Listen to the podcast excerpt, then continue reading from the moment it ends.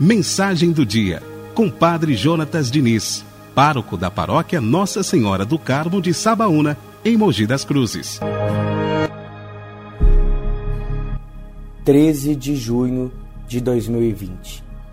Em nome do Pai, do Filho e do Espírito Santo. Amém. Santo Antônio de Pádua.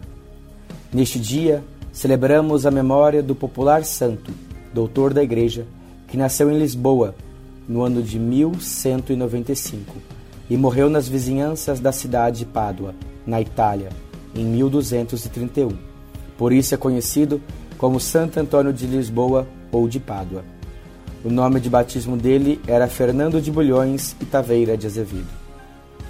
Ainda jovem, pertenceu à Ordem dos Cônegos Regulares, tanto que pôde estudar filosofia e teologia em Coimbra, até ser ordenado sacerdote.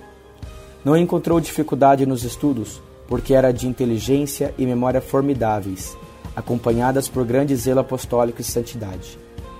Aconteceu que em Portugal, onde estava, Antônio conheceu a família dos franciscanos, que não só o encantou pelo testemunho dos mártires em Marrocos, como também o arrastou para a vida itinerante na santa pobreza, uma vez que também queria testemunhar Jesus com todas as forças.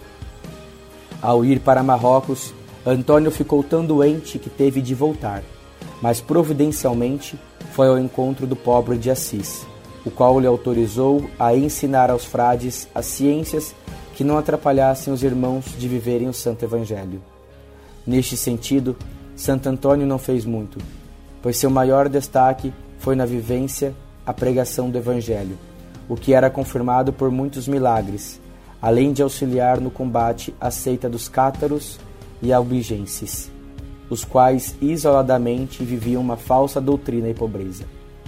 Santo Antônio serviu sua família franciscana através da ocupação de altos cargos no serviço na ordem. Isto até morrer com 36 anos para esta vida e entrar para a vida eterna. Por isso, com fé e confiança, nós rezamos. Santo Antônio, rogai por nós. Que o Deus Todo-Poderoso abençoe e guarde o nosso dia. Em nome do Pai, do Filho e do Espírito Santo. Amém. Você ouviu a mensagem do Padre Jonatas Diniz, pároco da paróquia Nossa Senhora do Carmo de Sabaúna, em Mogi das Cruzes.